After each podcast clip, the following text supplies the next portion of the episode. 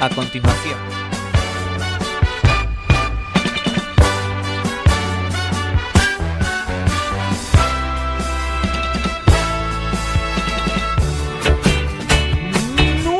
noche de este martes 6 de marzo, martes de series, aquí en vuestra casa en Quack FM empieza Spoiler. Mi nombre es Diego de la Vega, pero este programa no se hace solo a mi izquierda. Fiel amigo y compañero, si oyen el sonido de spoiler, probablemente sea por su culpa. Señor Iverson, muy buenas noches. Muy buenas noches, Diego. Estoy muy alegre esta semana, que es la semana del día, la semana de la mujer. Semana de la mujer aquí en Quack FM, bueno, en todo el mundo. el día de la mujer el día 8 ah, y semana aquí hace. Fantástico esto que hace Quack FM. La broza se hizo una vez no sé cómo era la frase, pero era buena. Persona, persona. Persona. Antonio Fra, muy buenas noches. Hola, Diego. Yo estoy bastante más triste que, aquí el señor Ivers. ¿Y luego? Eh, yo, yo, pensé que te había traído al lado de la broza y ahora traías cosas como Santa Clarita Diet, estas cosas que, que, venían, que venía. o sea, eres mi padawan y hoy traes un serio. Y hoy serio. No puede ser, no puede ser. Nuestro community manager que se reconvirtió algún día técnico de sonido y hoy vuelve a ser nuestro community manager, Chema Casanova. Muy buenas noches. Maravillosos días, señorito de la Vega. La voz en femenino de este programa, la amante de las series de doble nacionalidad, Isalema. Muy buenas noches. Muy buenas noches a todos y a todas. Bienvenidos a una semana en Quack FM que dedicamos al 8 de marzo, Día de la Mujer.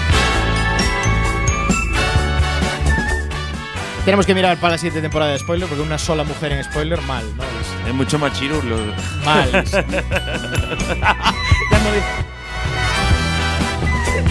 Los comentarios más ácidos de las ondas wifi de mano de Samuka. Muy buenas noches. Tenéis que esperar a que hable yo para hablar del campo de nabos. y al otro lado del cristal, manejando el aspecto técnico y con este final de sintonía, Alex Cortiñas. Muy buenas noches. Buenas noches. Oye, qué cuadradito quedó todo, ¿no? Cuadradito a medida, ¿eh? En este episodio 5x012 hoy hablaremos de The Marvelous Mr. Maisel. Después de cinco Marvelous Mrs. Maisel. Después de cinco temporadas ya hasta hacemos bien las intros, ¿eh? sí, y de la Vega no sabe pronunciar. A ver, ¿cómo se dice? The Marvelous Mrs. Maisel. ¿Por qué parece retrasado?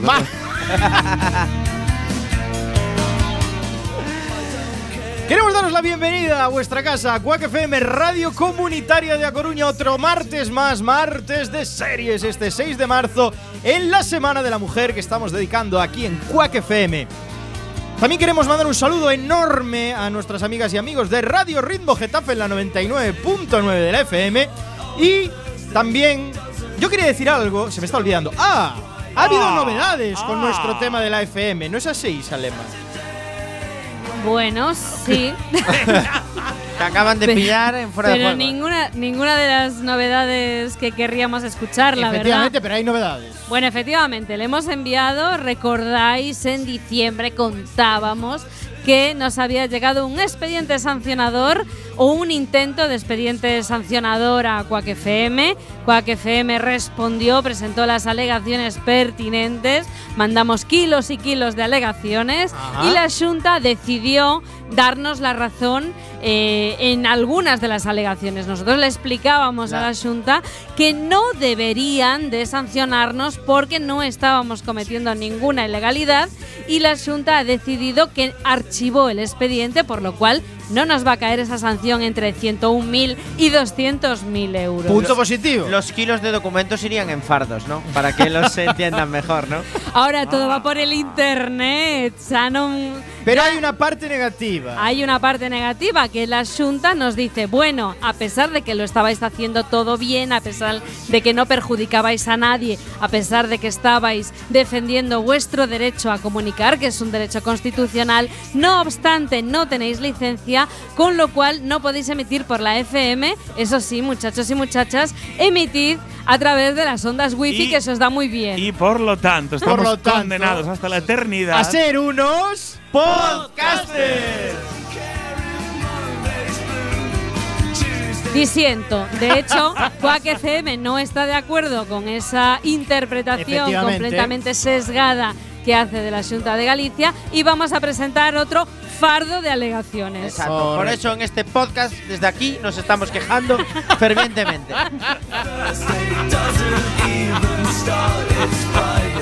Encomendamos a nuestra querida audiencia para hablar de este tema, si les place, o de lo que nos trae hoy la, la maravillosa serie de Marvelous Mrs. Maisel. Da igual, no le digas más. La maravillosa Maisel, se- Maisel. Maisel. La serie de la La se- la serie de hoy. La serie de La hoy. serie de O hoy. la serie de la semana, como, como más te guste. Recordad Twitter, Facebook, Google Plus y nuestras favoritas, el WhatsApp en el 644-737303, 644-737303, Telegram para los raritos y nuestro chat en directo en cuacfm.org barra directo.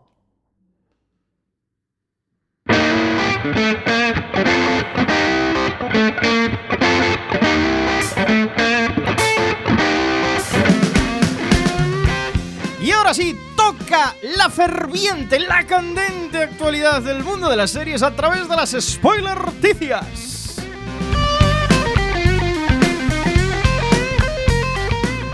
Samu.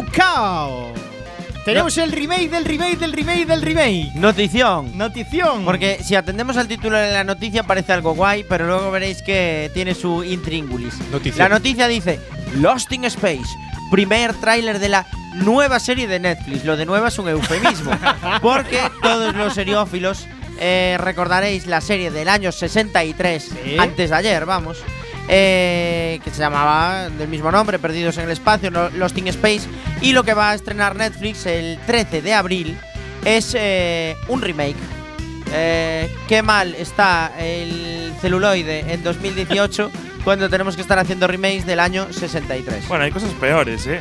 De la época de ahí de Ortega y Gasset, como esa serie, debe ser el- la peli que van a hacer el remake que vi hoy, que es Mary Poppins. Uf, calla, cosa calla. No, Aquí no hablamos de pueden pelis. hacer un remake de Mary Bueno, no es un Poppins. remake, va a ser una segunda parte. Está- No, no. Es 20 años No es un después, remake, y es los un- directamente una puta mayores. mierda. Ojo, que hicieron Oh. una película sobre Mary Poppins que no estaba nada mal.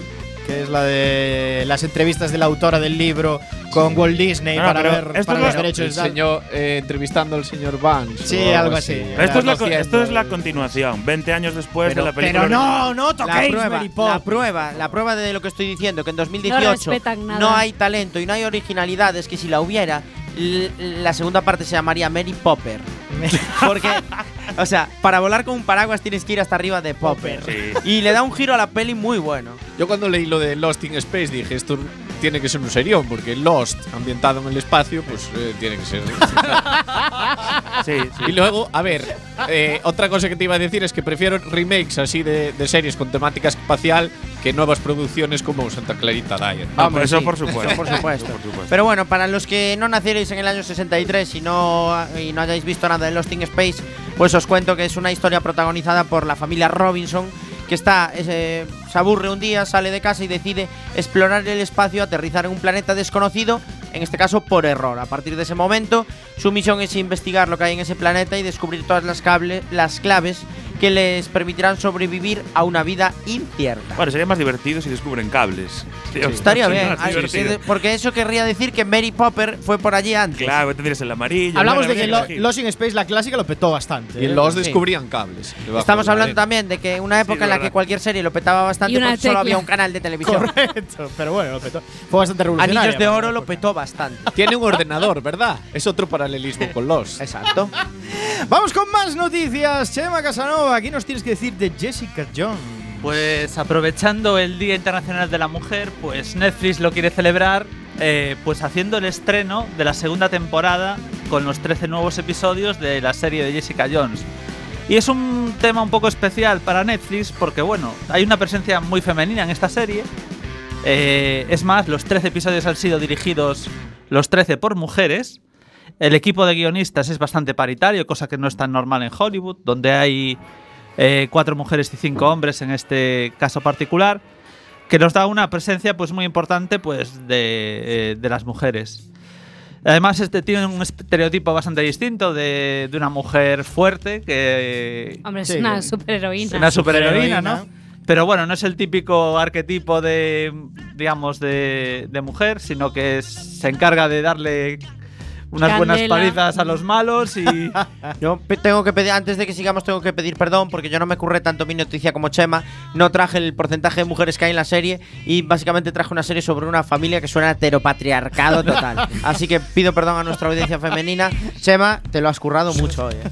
sí, busqué, busqué hoy en las noticias y bueno, Netflix tenía que hacer algo para este día de, de la mujer, ¿no? Te iba a Entonces, decir que, que no lo van a tener muy difícil para superar la primera temporada tampoco, ¿no? No hace falta que sean tampoco superheroínas las guionistas. Antonio, estás hoy con la navaja Estoy ahí. hater, a- es que hoy, Estás me- hater hoy, ¿eh? vengo decepcionado por culpa de Diego. es curioso, a ver, yo Sí, yo te entiendo, ¿eh, Antonio? Jessica entiendo. Jones he sido bastante crítico con la primera temporada y parece ser que la crítica la valoró muy positivamente. Sí, uh, tuvo muy buenas críticas. Tuvo muy buenas críticas de las cuatro series de, de Defenders, junto con la de Daredevil, fue la que más éxito tuvo. Ya Entonces, estamos aburridos de las series Marvel, por favor. Sí, basta, el basta problema ya. es este. Basta A mí- ya. a basta mí- ya. Pues están Jessica empezando a caer Jones- todas las segundas temporadas ahora con cuenta No, pues basta ya, A mí Jessica Jones aburridos. la verdad es que he de reconocer que no me ha gustado nada. Pues, no sé, no me gustó nada. No, no me gustó la temática y la actriz tampoco me gustó demasiado. Mala suerte, oye. Bueno, es la apuesta que tiene Netflix para este Día de la Mujer, ¿no? Lo han Sí, encajado todo y. Claro, pero lo hace con nuestro dinero. Oye, también hay gente que. Claro, hay, es verdad. gente, hay gente que le gusta Arrow también. Mola hay que que, respetar. mola- mola que cuando tenemos que rajar de una interpretación femenina lo haga Isa, ¿eh? porque si no. Pero hay que respetar, tío. Hay gente que le gusta las de superhéroes. Yo, me he visto la primera temporada y me veré la segunda seguro, así que no puedo decir. Sí, pero también respetas a la gente que ve Telecinco. Precisamente. No. Diego. Basta, basta. Claro, No, precisamente a la gente que le gustan los superhéroes no debería gustarle estas series. Si el fundido a negro de los soprano te dejó blanco, Si el final de Perdidos te dejó patidifuso, Si eres de los que cree que Jack Bauer debería presentarse a presidente de los Estados Unidos, este es tu programa.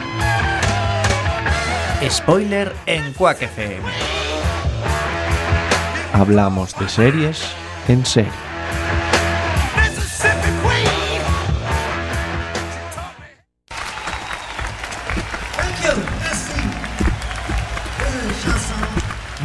Y 12 minutos de este martes 6 de marzo, martes de series en la Semana de la Mujer aquí en Quack FM. Estáis escuchando Spoiler y estamos analizando la candente actualidad del mundo de las series. Y vamos con una de las que le gusta a Antonio. Sí, una sí. noticia de Ya. una de esas series que ha creado pasión entre nosotros y nosotras.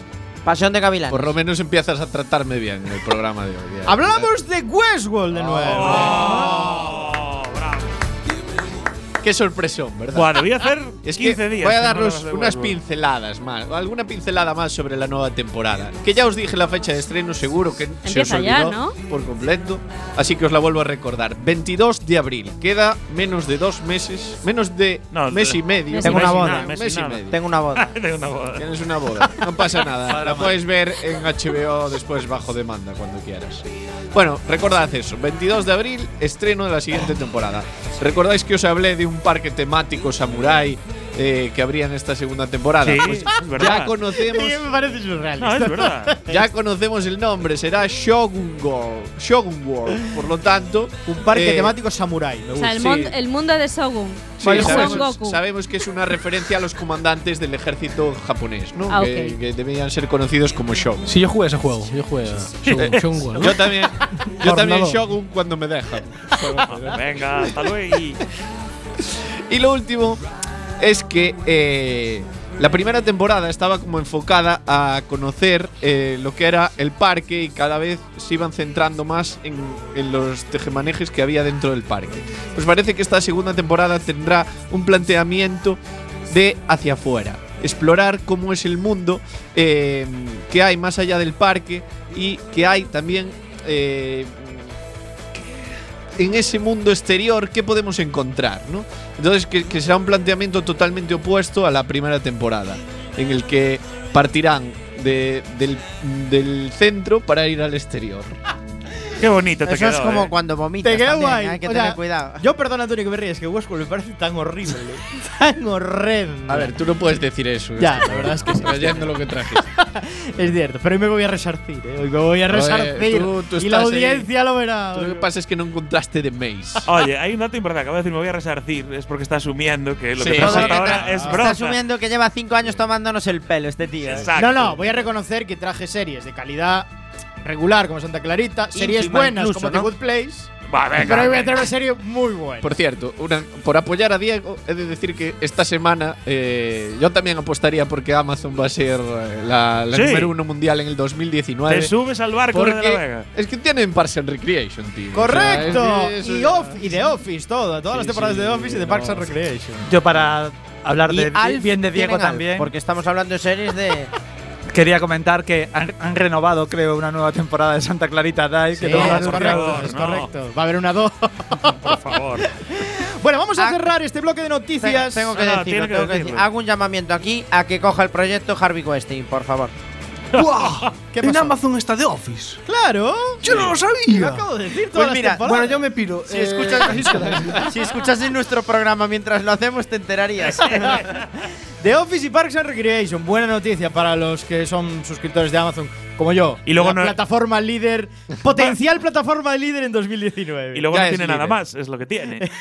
y ahí se queda. Vamos a cerrar las spoilerticias con una breve noticia que nos trae Salema referente a un evento del audiovisual que hemos vivido aquí en Galicia esta semana. Efectivamente, pues nada, quería hacer mención a una temática local que fue, eh, bueno, pues la entrega de premios, la celebración de la gala Mestre Mateo, que se celebró el pasado sábado aquí en A Coruña, en un entorno muy adecuado, bastante alejado del mar, para que no se cayese nadie. Resulta que eh, en- a- a- ya como a mitad de la gala o incluso después de la mitad de la gala, el presidente de la Academia del Audiovisual, Carlos Ares, pues clamó, hizo un discurso larguísimo, entre el cual pues clamó en contra de la desigualdad de género, de la precariedad laboral del sector cinematográfico, también seriéfilo, y lo especialmente del gallego dilo, dilo. reivindicó la libertad de expresión, criticó que se secuestren cautelarmente libros, que se denuncien pregones de carnaval, que se retiren obras de feria de arte por no ofender o que se silencien radios comunitarias o se encausen raperos. Lo de se silencien radios comunitarias ¡Bravo! desde luego por Quack FM. ¡Bravo! Bravo. Y la verdad es que eh, muchos compañeros de Quack estuvieron allí haciendo, retransmitiendo en directo vía eh, las redes sociales la, la gala, una gala que además fue una gala liderada completamente por mujeres en todos los ámbitos, estaba dirigida por, bueno, estaba presentada por por Muiños, estuvo además acompañada por actrices perfectamente conocidas por, por todos. La verdad es que los que vemos las series- alcoholizada. los que vemos, eh, yo qué sé, es imposible no ver la gallega en algún momento y no conocer a María Bouzas, ¿no? que eso fue el premio de honor de Fernando Rey que, re- que recogió este año, eh, directoras estupendas, eh, la verdad es que muchas de las premiadas, muchos de los premiados, pues fueron mujeres y nos alegramos un montón y sobre todo pues agradecemos el apoyo de todo el sector audiovisual gallego a Quack FM, un auténtico lujo pues compartir con ellos. Muchos de ellos han sido compañeros en esta casa y se nota. Oye, y nuestro ex compañero de spoiler reval- revalidó Mestre Mateo este año. No, este año no. Creo que a Galicia Crane se le está acabando el recorrido. Bueno, dejamos aquí el- la cadena de actualidad del mundo de las series con esta nota sobre los Mestre Mateo y vamos con la sección con recorrido con el piloto.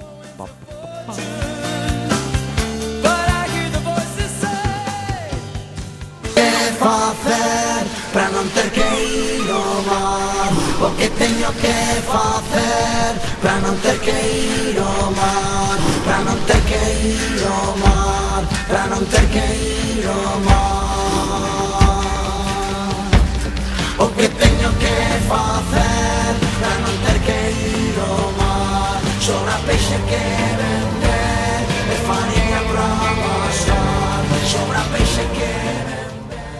Bueno, hoy procedí a cambiar la sintonía, algo eh, único en mi sección. O Sí, sea, sí. Y, que, y que, que no cree precedente. Esto fue hoy porque la situación lo merecía, porque traigo para mí la serie del año. Mátalo vos. Está empezando, tío. Sí, sí, ya lo digo hoy, la serie del año. Fariña. Sí, señor. Fariña. Fariña, la mejor serie que hay ahora mismo en cualquier plataforma. Eh, de hecho, es la única serie que se emite en abierto y está bajo demanda.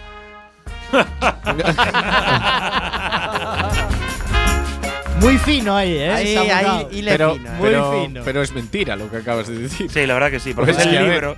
Y no la serie. Bueno, pero la serie No, está no, basada y, apa- aparte que hay libros que se emiten en directo y es- libros, perdón, series que se emiten en directo y están bajo demanda. No, pero la, la serie, Pero porque no la jueza no leyó público. el, Sí, el sí, guion. sí. Todas las de Antena 3 están bajo demanda. Está hater hoy, Antonio, Oh. ¿eh? Que te acaba de joder el chiste, pero por todo lo alto, ¿eh? Antonio hoy viene eh, que Bueno, antes te los currabas más. al tema, al tema. Bueno, vamos al tema. y luego van a Amazon. Una vez que termina la temporada, entonces para Amazon. Por ¿Qué supuesto. Ah, bueno, es Antena 3. El claro. tema es Fariña. Fariña, como todos sabéis, Antena 3 decidió estrenar una premiere, porque bueno, está de actualidad por el secuestro del libro. Sabéis que aquí no hablamos de libros, pero eh, secuestraron la décima edición de un libro porque solo. Alguien que comparte nuestra filosofía y es jueza ha Sí, decidido claro. secuestrar un libro. Igual que, igual que, en una décima edición, las nueve anteriores no hacían daño. igual que silenciar una radio 20 años después de que lleve emitiendo. ya te digo, cosas que 22. pasan. Cosas que pasan con la justicia. Pero bueno, como os decía, es un serión. Eh, para mí, un gran acierto eh, mm, re- seguir con ella, porque sabéis que aún está en postproducción, pero han decidido ya continuar con la emisión para aprovechar el tirón.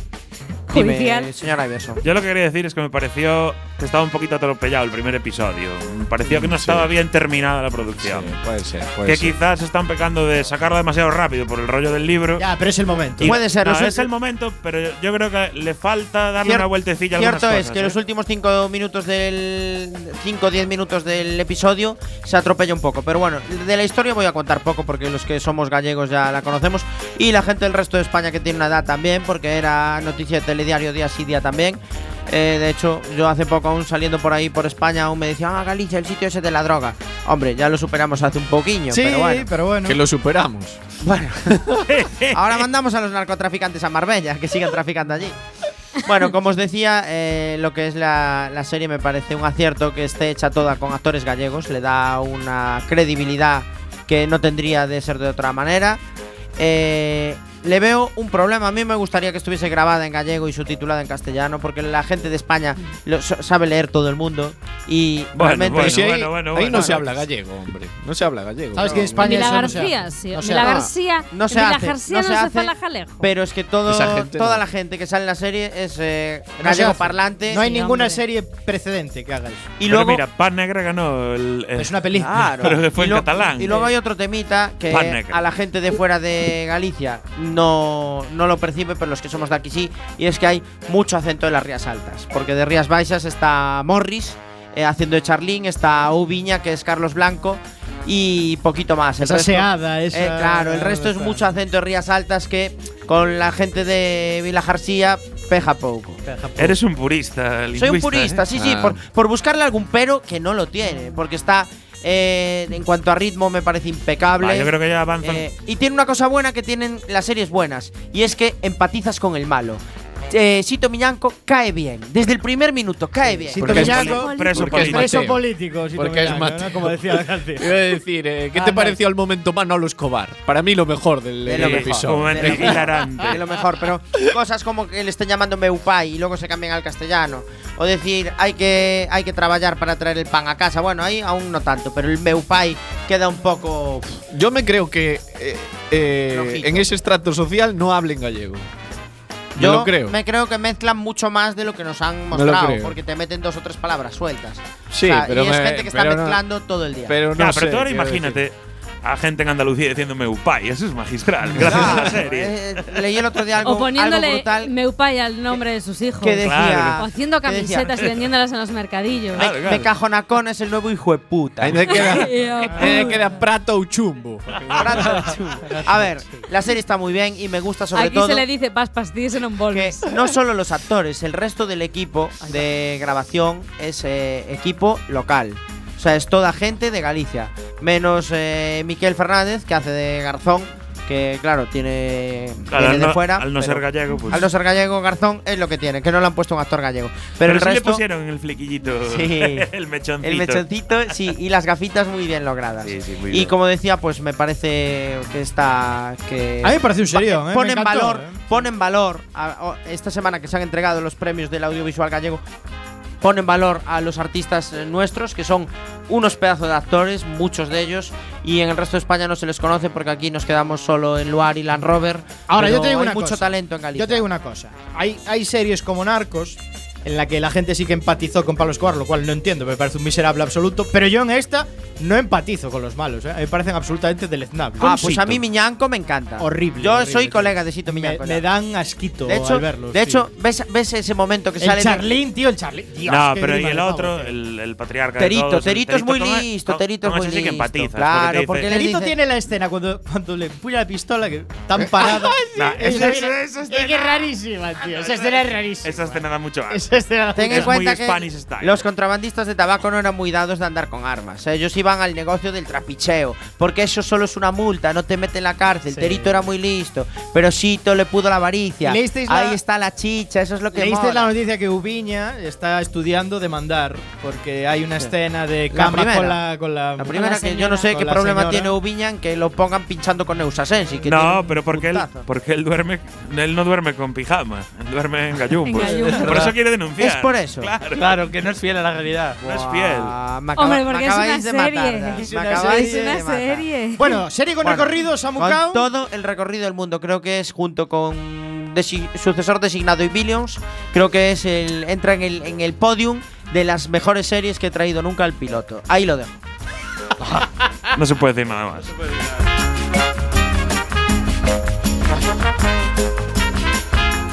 Pues aquí, hasta aquí el piloto, la sección con recorrido. Hemos traído Fariña, serie de producción gallega. Serión que podéis disfrutar en Antena 3, como la titula, ¿no? La serie sobre el libro prohibido, ¿no? Bueno, pues habrá que darle oportunidad, recorrido. Queda mucha temporada por delante. Y ahora sí, vamos con Fever de Peggy Lee, banda sonora de la serie que vamos a analizar hoy, The Marvelous Mrs. Mason. Trazamos una fina raya.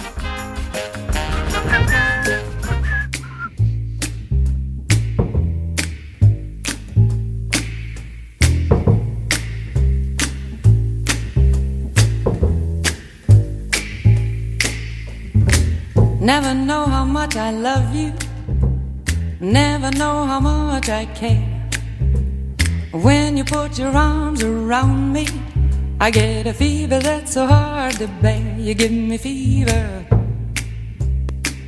When you kiss me, fever. When you hold me tight, fever in the morning, a fever all through the night. Sun lights up the daytime, moon lights up the night. I light up when you call my name, and you know I'm gonna treat you right. You give me fever.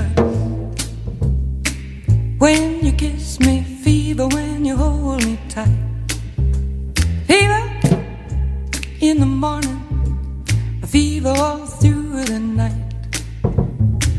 Everybody's got the fever, that is something you all know. Fever isn't such a new thing, fever started long ago.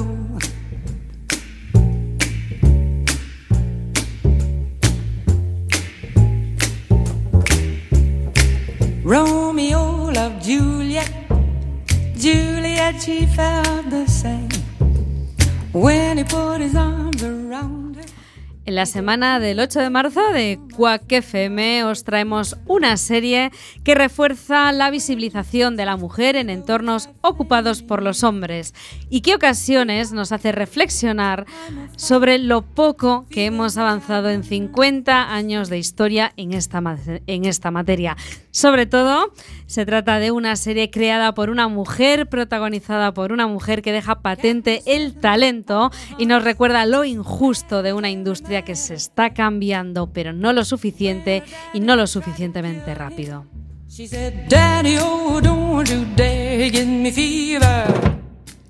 La maravillosa señora Maisel es una comedia dramática localizada en el Nueva York de finales de los años 50, creada por Amy Sherman Paladino para Amazon Video en exclusiva. Amy Sherman es una reconocida creadora audiovisual por proyectos como Van Hates o Las Chiclas Gilmore. Gilmore. The Marvelous Miss Maisel, su título en versión original, tiene una temporada completa de 8 episodios, aclamada por crítica y público, además de recompensada con muchos premios, entre los que destaca Mejor Comedia y Mejor Actriz en el último certamen de los Globos de Oro. La maravillosa señora Maisel cuenta, en palabras de su creadora, la historia de una joven esposa judía en el rico barrio de Upsquare Side de New York a finales de los años 50. Una vida ideal, en un entorno ideal, todo lo que podría esperar una mujer de aquella época que sueña con dejar de ser mujer y convertirse en esposa.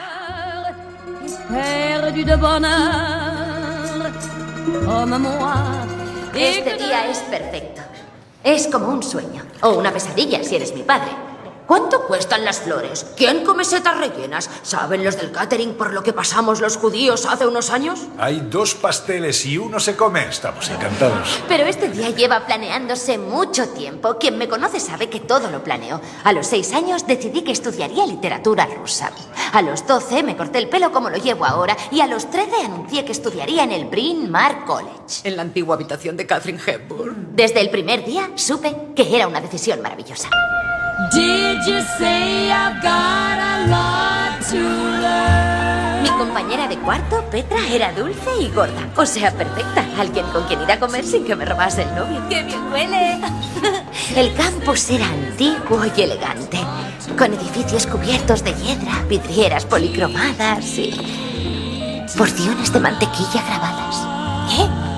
Oh, era un lugar mágico, donde la mantequilla era hermosa y donde resolvería los misterios del universo y conocería a mujeres brillantes, almas gemelas que explorarían aquel nuevo mundo conmigo. ¡Oh, por Dios! ¿Cómo escuece? Normal, lleva amoníaco. ¡Qué horror! Te odio por esto. ¿Ha sido idea tuya? No hay que hacerme caso, estoy loca. ¿Cómo es que no sufres? Soy de Kansas. ¿Qué tendrá que ver? ¿Cuánto falta? Diez minutos. ¡Oh, Virgen Santa! ¿A dónde va? No. ¿Pero a dónde va? No lo sé. Meet. Meet. Meet. ¿Cuánto falta? Nueve minutos. ¡Por las barbas de Cristo! Pero aquellas fabulosas aventuras eran solo el preámbulo de mi destino final. Iba a conocer a un hombre. Un hombre perfecto.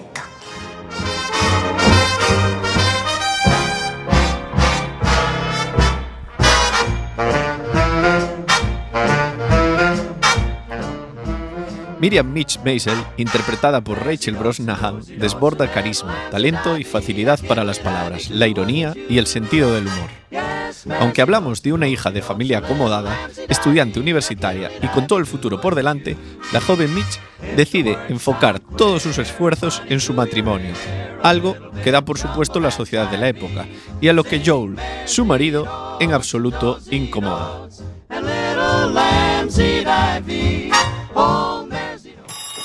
¿Diga? ¿Ya les has dicho a todos lo del rabino? ¿Crees que soy una fanfarrona? Vamos, ¿y el trabajo? Creo que hoy hemos vendido algo. ¿Mm? ¿Qué hay del asado?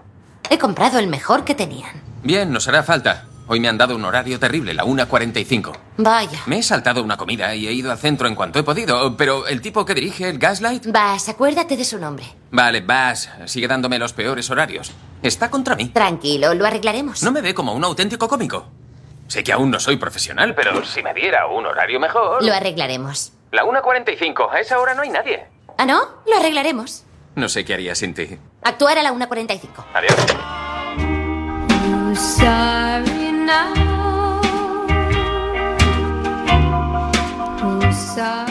Michael Fagan interpreta a Joe, un hombre simpático y adulador que se ha criado en el modesto barrio del centro de Nueva York y que tras casarse con Miriam se asienta en un puesto de alto ejecutivo en pleno Wall Street.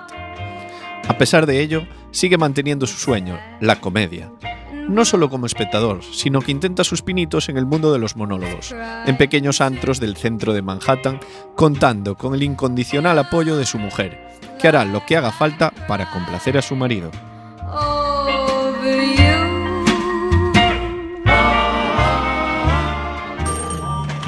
Diga, Gaslight, ¿qué? Sí, está abierto.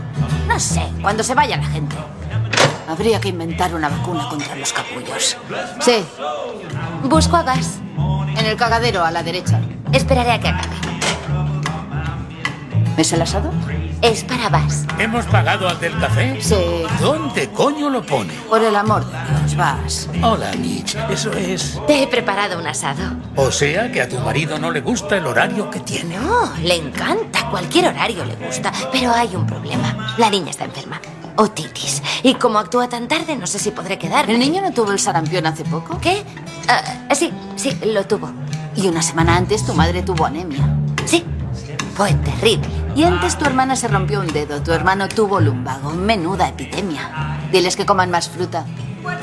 Lo tendré en cuenta.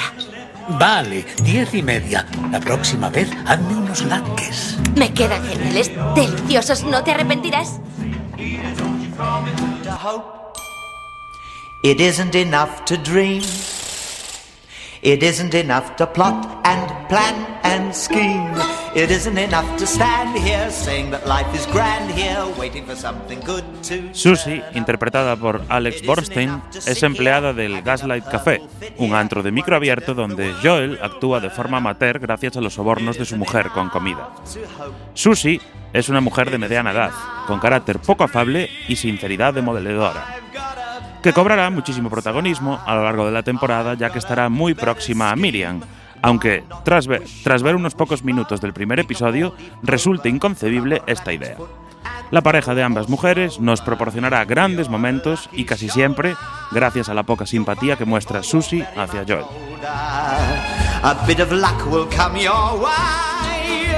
Now isn't that enough? 3 dólares 30 céntimos y una ficha del metro. Me quedo la ficha. Hoy ha sido genial.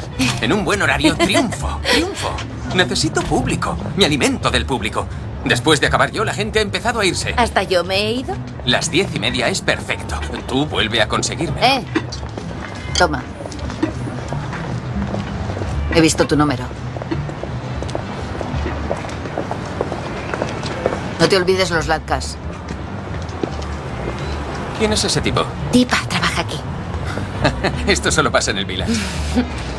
¡Taxi!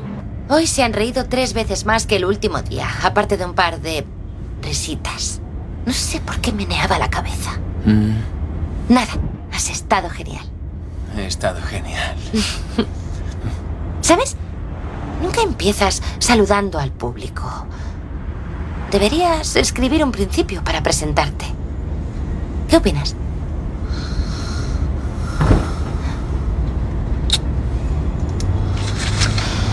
Buenas noches, es genial. Damas y caballeros, es genial. No, genial es una palabra horrible. ¿Solo salir me aplauden? ¿Qué va a ser cuando acabe? ¿Todos en pie y a casa a hacer el amor?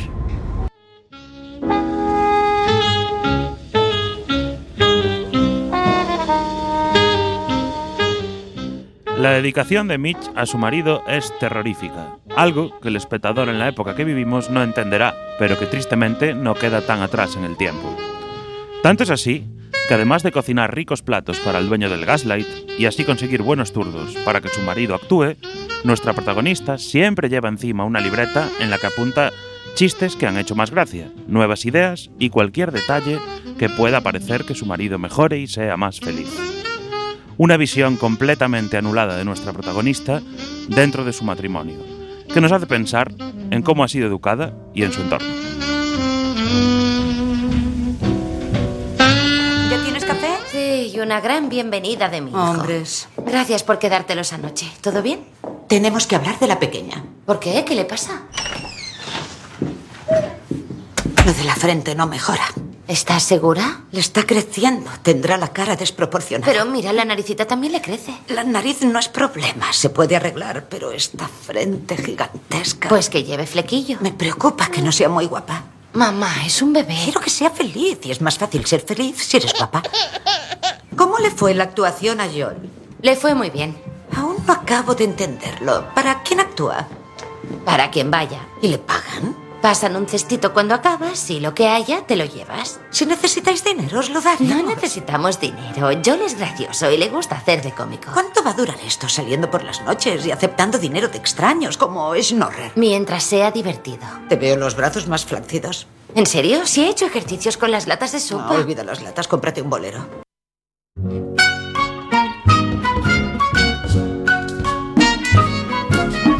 I wonder why nobody don't like me. Or is it the fact that I'm? Rose Weisman, interpretada por Maren Hinkle, es una madre clásica, superficial, con prejuicios y clasista. Vive un continuo paripé para el que dirán e influye directamente e indirectamente en la personalidad de su hija. Algunas de las escenas más curiosas en las que esto se ve reflejado es en el detallado ritual que nuestra protagonista realiza cada noche después de que Joel se duerma y antes de que se despierte para ponerse potingues y rulos, pero no ser detectada por él, claro. O por ejemplo la obsesión de medirse el diámetro de las diferentes partes de su cuerpo. Todo siempre para favorecer la felicidad del matrimonio y de Joel, aunque este no ponga tanto empeño en sorprender o ilusionar a su mujer, claro. Joel. No te lo vas a creer. Bob Newhart está haciendo tu número. ¿Qué? Bob Newhart en el show de Ed Sullivan, tu número. Habrá ido al club una noche, te ha visto y ahora sale en la tele haciendo tu número igual que tú. Algo diferente, corre más, que por cierto lo mejora, pero esa no es la cuestión. Estoy enfadada, ¿tú no? Mitch, tranquila. ¿No lo estás? No, Ni atónito. ¿Ni un poco perplejo? es un número. ¿Qué? ¿Pongo el resto en una bandeja? ¿Cómo que es su número y cómo lo conoces? Tengo un disco suyo. O sea que has robado el número de Bob. No pasa nada, lo hace todo el mundo. ¿Todo el mundo le roba el número? Sí. No es robar, es tomar prestado. No es tan grave. Ah, ¿no? Cuando supe que John Friedman me copiaba la receta del redondo, por poco le salto un ojo. En el humor, todo el mundo Pide roba. prestado. Pide prestados los chistes de los demás. Y más al principio. Bob Newhart debió usar cosas de Henny Youngman cuando empezó. Así funciona. ¿Ah? Pues si así funciona. Eso es. Creí que habías escrito el número. Me siento un poco idiota. Bueno, le he puesto mi estilo. Sí, vas más lento. Y mi entonación es diferente. Sí. Soy nueva en esto y Aprenderás. supongo. ¿Una copa? Gracias.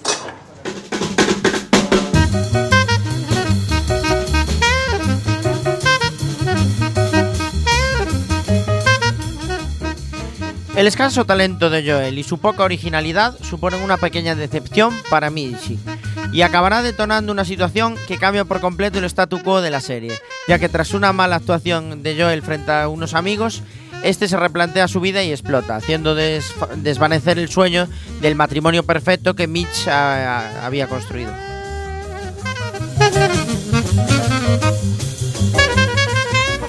No lo entiendo. Creí que mi vida sería diferente. Que yo podría ser alguien diferente, pero esta noche ha sido terrible. Toda esa gente viéndome hacer el ridículo. Solo ha sido una mala noche. Estaba allí perdido y he pensado en la semana pasada. El rabino contó un chiste estúpido de Sodoma y Gomorra y toda la sinagoga se partió de risa. ¿Y qué? Logró más risas en cinco minutos que yo en cinco meses. ¿Tienes celos del rabino? Estuvo en Buchenwald, todos le respetan. ¿Nunca has pensado que tenías algo y de, de- de repente te das cuenta de que no? Sí, un matrimonio. Muy bueno, eres buena. Joel, por favor. Nunca seré un cómico profesional, Mitch. Nunca. No, claro que no. ¿Qué significa claro que no? ¿Cómo que qué significa? ¿Qué crees que eran todas las noches en el club? Que era una diversión, un pasatiempo en pareja, como los Morgenstern cuando juegan al golf, o los Mayer van a bailes de salón, o los Levin dicen que son de Varsovia por el descuento en el restaurante polaco cuando sirven kilbasa. Increíble. Nunca he pensado que fuera en serio. Claro que iba en serio, Miriam. ¿Por qué demonios creías que no iba en serio? Bueno, para empezar, hacías el número de otro. Ya te dije que todo el mundo lo hace al principio. Si querías ser humorista, haber escrito al menos un chiste. Lo he intentado. Lo de la polilla. Lo de la polilla es mío. ¿Y ya has visto? Porque lo has estropeado. Olvídalo. Joel, vamos, tienes un trabajo. Lo de la comedia era un sueño. Viéndote con los asados y la libreta. Creí que lo entendías. Pero no puedes irte. Yo te quiero. Tenemos un hogar, tenemos hijos. Se darán cuenta. Tengo que ir. No, no, no, espera, seré mejor. Lo haré mejor, sí, yo. Te prestaré más atención. Sí, deja tu trabajo, iremos al club cada noche y compraré más libretas. Tengo una aventura.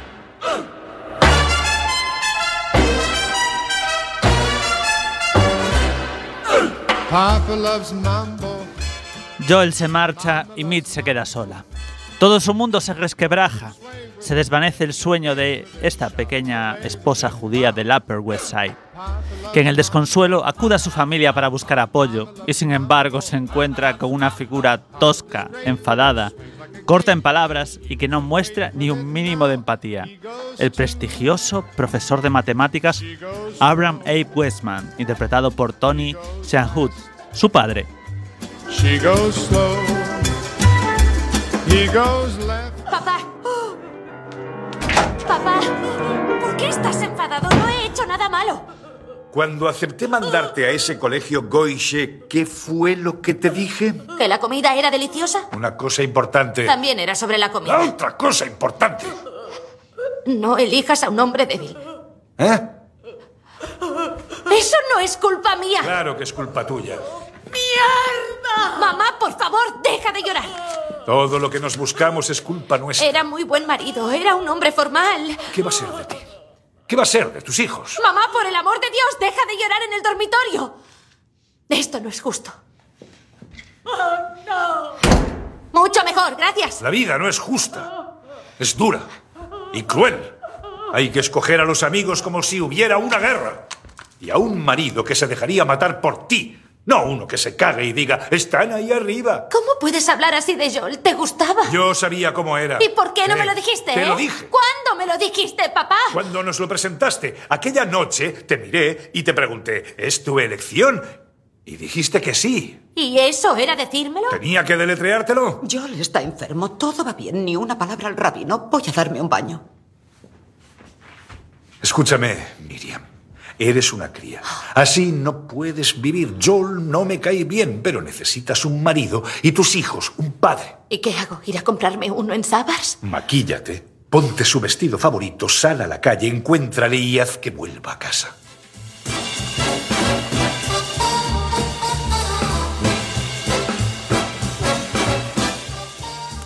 En un callejón sin salida, desbordada por los acontecimientos y con la ayuda del alcohol, descubriremos a la auténtica señora Maisel, la ácida, irónica y talentuosa mujer que en un arrebato de ira se dirige al antro en el que tantas veces fuese la secundaria de su marido para coger el micro y soltar todo lo que llevaba dentro, dejando a relucir el don que tiene para la comedia y marcando el primer paso de lo que le deparará su nuevo futuro.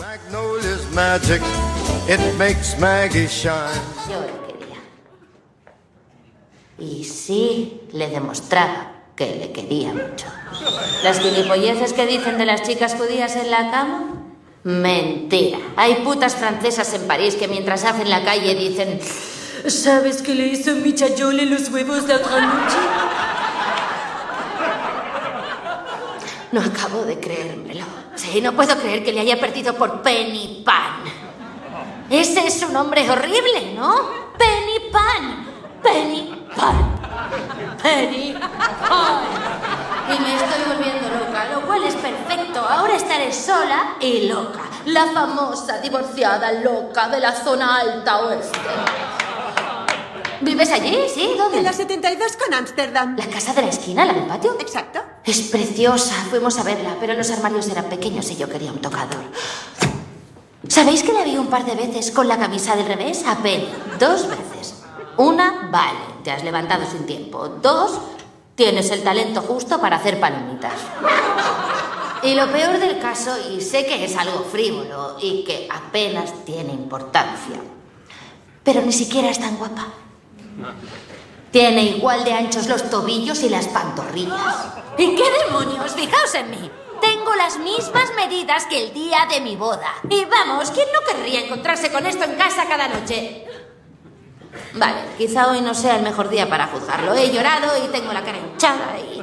A ver, pasad de mi cara y ahora de aquí para abajo. ¿Quién no querría encontrarse con esto? Hoy marco barriga. He bebido mucho vino y tengo la tripa... Oh, ¿me la prestas? Gracias. Vale, pasad de esto y de esto. E imaginad llegar a casa y encontrar esto cada noche. Sí, a que están bastante bien. Y además se aguantan solitas. Sí. O sea, sí. aseguro imposible que Penny Pan pueda competir con estas tetas. ¿Qué importa que no pueda ser un buen cómico si te esperan este par de peras?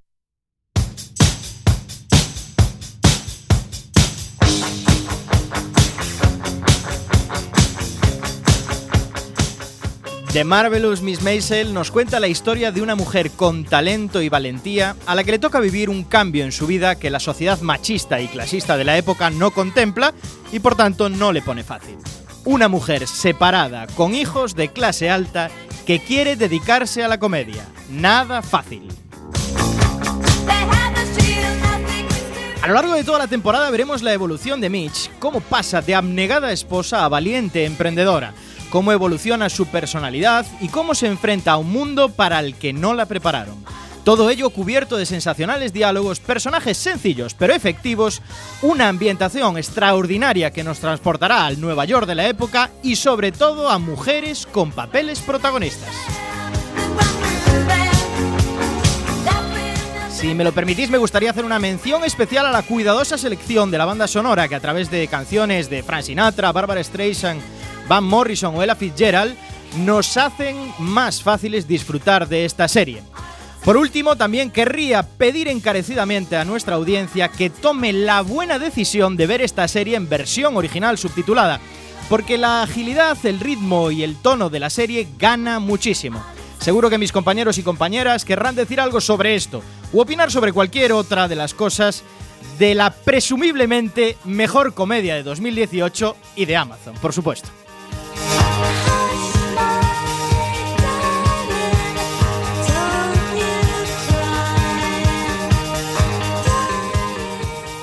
Hasta aquí ha llegado el análisis de esta maravillosa señora Maisel. Y tenemos algunas, bueno, realmente hoy no tenemos eh, anécdotas. No son sobre anécdotas la como serie, tal. No como tal. Hemos cogido una recopilación de nueve puntos. Te hiciste otra serie, porque hay una que es la de 13 razones. Vale, hiciste 9 razones guay. Nueve razones para ver esta serie. Podemos hacer así un breve resumen, que andamos un poco mal de tiempo. Chema Casanova, podemos empezar por ahí. A ver, para empezar es una serie de Amy Sherman Palatina, que es conocida como la creadora de las chicas Gilmore, y una señora que nos ha proporcionado tantas alegrías que merece eh, una oportunidad. Es más, el ritmo y la velocidad a la que hablan es la misma que de la de las chicas Gilmore. Y como ya os conté en anteriores programas, se ha llevado dos globos de oro también, a mejor comedia musical y mejor actriz. Eso es una razón para verla. Dos míseros globos de oro. No, tiene más premios, ¿eh? ¿Y qué globos? Tengo, tengo yo otra razón, y es que el vestuario es preciosísimo. Eso no es una razón, Diego. Sí que es una razón, el vestuario es genial, tío. Está chulísimo, tío. También como los diálogos, que son mogollón de ingeniosos, cargados de texto, muy, muy divertidos. Eh, también, joder, algo que reivindicamos del principio, el feminismo, ¿no? Que, que trae impreso esta, esta, esta serie. Cómo se tiene que reinventar a sí misma y ir a sola, ¿no? Apoyándose en mujeres, etc. Y sin absolutamente el apoyo de nadie, ¿no? Porque las primeras. Los primeros que intentaron que ella no se separase del marido, no se independizase, no siguiese su vida por donde ella quiere ir, son sus propios padres, ¿no? Es la familia, ese temor conservador al que dirán, ¿no? Es muy, es muy chula, porque además el primer episodio, que es el que hemos presentado hoy en el programa, refleja pues eso, lo que es una tipa de clase alta en el Upper West de Nueva York, pero los otros siete episodios realmente veremos a Mage crecer, volar, es genial, es muy buena. Es muy brutal. Además tiene un montón de secundarios muy buenos, ¿no? Hablábamos antes, hacíamos una reseña sobre Susie, ¿no? La, la personaje interpretada por Alex Borstein, Buah, que es absolutamente brutal, ¿no? El resto de episodios veréis que es genial. El padre de ella, el padre de ella es un señor increíble, conocido como secundario en miles de series. Y yo creo que uno de los principales motivos no es porque es de Amazon Video, ¿no? La plataforma que estoy seguro liderará en 2019 pues el, el vídeo bajo demanda en este mundo. Bueno, mención especial a Rachel Brosnahan, que me parece una actriz Rachel, brutal. Rachel. Ya ha ganado el Globo de Oro. Brutal. Ganó, ganó el Brutal, de porque yo en House of, en House of Cards la odiaba a muerte. Me parecía un personaje bueno. completamente Sí. repelente. Es, es la, La periodista de House of Cards, sí. para quien no la. A mí me gusta Bueno, la esta. periodista del metro, ¿no? A mí me gusta esta, porque No. es breve. Porque lo bueno si breve dos veces bueno. Hombre, ocho episodios, una temporada de ocho Claro. episodios, fácil de ver. Esto entra muy horas. bien en la navaja de Samu, va perfecta. Vamos con la nota spoiler, no hay mucho tiempo Pero- a más. Eh, pues si queréis empiezo yo. Venga, Sí, Porque venga, le doy un, un ocho y medio así muy grande. Pero me Vamos jode darle este ocho y medio, Diego, una serie que traes tú. Claro, A ver, porque tú es- estabas en el lado oscuro conmigo. Suponíais el lado oscuro, pero me he quedado solo. Me he quedado solo. 8.25. 8,25. Señor Iverson, Eh, me gustó bastante esta serie. Le voy a dar un 7,5. 7,5. A mí me gustó mucho, coincido con Antonio, creo que es un ocho y medio. Se lo merece, se lo merece. 8,5. Hay que verle el recorrido también, ¿eh? Porque la segunda Uf. temporada dudo, ¿eh? Un, un 8, para mí un 8. 8 Samukao, yo le voy a poner un 9. Para mí es una serie que me gustó muchísimo. Como a Santa Clarita. Yo le voy a poner un 8,5 también. 8,5. Y esto hace una computación total de somos 3, 8.3 de nota Bueno, bueno, spoiler, bueno. muy próxima a la nota IMBD, que es 8,8 sobre 15.000 votos. Poquitos votos. Hay muy poquita gente que haya disfrutado de esta De serie. Amazon. ¿Por qué? Porque está en Amazon y no la ve ni Perry. No le están dando mucha publicidad a esto. Y aún así la ha visto muchísima gente ya, ¿eh? 13.000. 13, no, 13. Esos, esos A son 13.000 han votado, hombre. 13.000 Alguien más la y habrá nosotros visto. 7. 13.007. What would you do if I sang out of tune? Would you stand up and walk out on me? Lend me 10 menos 5 de la noche, no hay tiempo más. Este martes de serie se acaba. Y este martes de spoiler. En esta semana de la mujer en Quack FM hemos querido aportar nuestro pequeño grano de arena trayendo esta serie hecha por mujeres, protagonizada por mujeres. Señor Iverson, Un placer, Diego. Ha sido un programa sensacional, de fantasía. Me gustó, me gustó mucho este programa de hoy. porque es de Amazon Video. Yo sé No, no, no. Caerá, No. caerá. No, no, no. Antonio Fra. A mí también, aunque me quedo con la duda de por qué la odiáis en House of Cards. Yo creo que la estáis confundiendo y todo, pero bueno. No, no, no, no. Es, es un odio. Sigue, sigue, sigue. Chema Casanova. Jueguen, jueguen. Bueno, pues yo. ah, Nos vemos en dos semanas a ver qué tal el programa ese que vamos a hacer de ópera.